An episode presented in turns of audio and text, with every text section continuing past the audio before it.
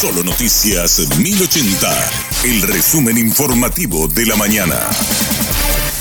Hola, soy Susana Arevalo y este es el resumen informativo de la mañana. Tres integrantes del grupo criminal autodenominado EPP cayeron abatidos en un enfrentamiento con las fuerzas de tarea conjunta. Fueron identificados Osvaldo Villalba y Luciano Argüello. El tercer abatido sería integrante de la brigada indígena y los expertos forenses trabajan en su identificación. Ocurrió en el departamento de Mambay, en territorio ancestral de los Paita Butená. Dos integrantes de la comunidad fueron torturados y asesinados por el grupo criminal y un tercero resultó herido. La lideresa Digna Morilla relató a Radio Monumental lo sucedido. Esta es la historia del último acto criminal de Osvaldo Villalba, según lo relataron los integrantes de la comunidad Yasucabendá.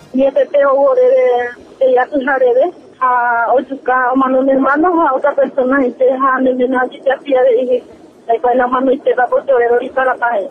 Las 10, pues en las 10 éramos, o en la joda percueras saludar su la cuñada, la paraguaya, a moco indígena, cuida es a cuñada, a tebe ya un ejemplo más y superfuera, a teo un ajeo y superfuera la se vaya y que la y superfuera, bueno, ya guapo y la niña muy está y superfuera, a tebe que os tema que o sea, que os tema la persona, otros se dice la que te que no, no que está más en fuera.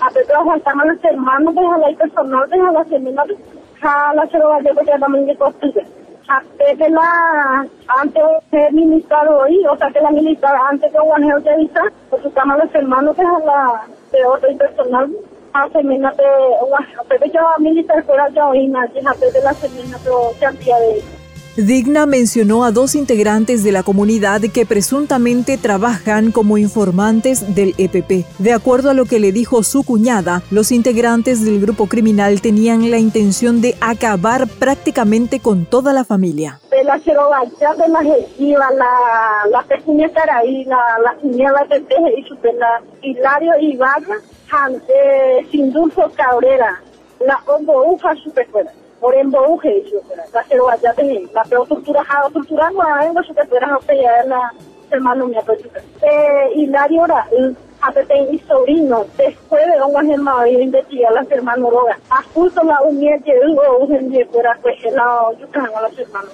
que vaya vamos en la costumbre cuando se la la costumbre a usted haciendo mala tiro hoy a mañana la la indígena no hay la pared de material entonces mañana la eh, pare superior lado ha chama la imena así ya pima Rodrigo a la semana to chama hija de Juan la okara ai ya que la no wa heri de la militar hoy ore chica paite mo heri pesa ancha hoy que yo wa la eliminación del cabecilla del grupo criminal autodenominado EPP es el resultado de un trabajo de inteligencia de al menos un año, explicó el ministro del Interior. Federico González agregó que todos los procedimientos realizados por las fuerzas de tarea conjunta están respaldados por orden judicial y cuentan con acompañamiento fiscal en esa zona se pudo observar que también estaban llegando esta gente y estaban en cierto modo o de alguna manera y sin adelantarnos mucho en los hechos que, van a arrojar los procesos investigativos, ajusticiando a miembros de esa comunidad y fue ahí donde intervino o intervinieron los miembros de la FTC. Todos los operativos que lleva adelante la FTC, aunque no crean, porque lógicamente eso en la práctica es muy difícil de, entender y aceptar, pero todos los procedimientos son con autorización judicial y a solicitud de, de los miembros de la FTC al Ministerio Público. Todos los operativos, todos los ingresos, por lo general, todos estos procedimientos se hacen en propiedades privadas, como le sucedió también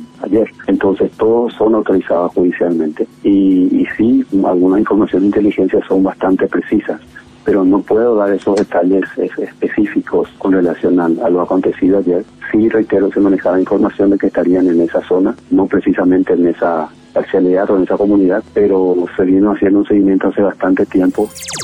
El fiscal Pablo Zárate brindó más detalles del enfrentamiento entre agentes de las fuerzas de tarea conjunta e integrantes del grupo criminal. Serían ocho los integrantes del EPP, de los cuales tres fueron sacados de circulación por las fuerzas del orden. Otros cinco lograron escapar, pero siguen siendo buscados los operativos ya en, lugares cercanos a los puntos, a las coordenadas, ellos eh, logran divisar a ocho personas, cuales cinco con ropa camuflada, tres de civil, que ingresan a esta, es una comunidad, una, comunidad indígena y eh, se adentran, eh, ven que llevan hacia, hacia cierto sector ahí ya del bosque a, tres personas, luego escuchan los, los disparos y por ello realizan una avanzada para llegar al sitio para verificación y son recibidos con, con varios impactos, de, con varios disparos, ¿verdad? Por lo que tuvieron que, defenderse y se produce en ese instante el enfrentamiento que tiene el, desenlace, el resultado que ya sabemos.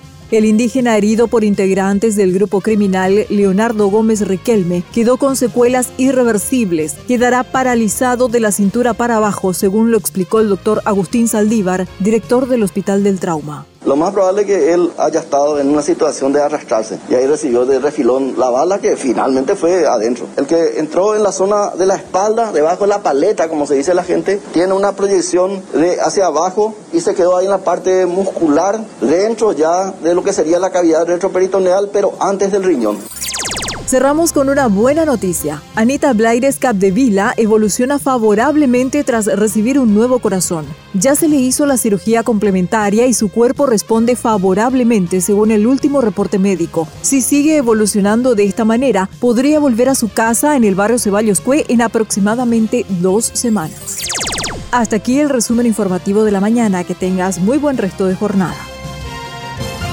La información del día aquí en Solo Noticias 1080.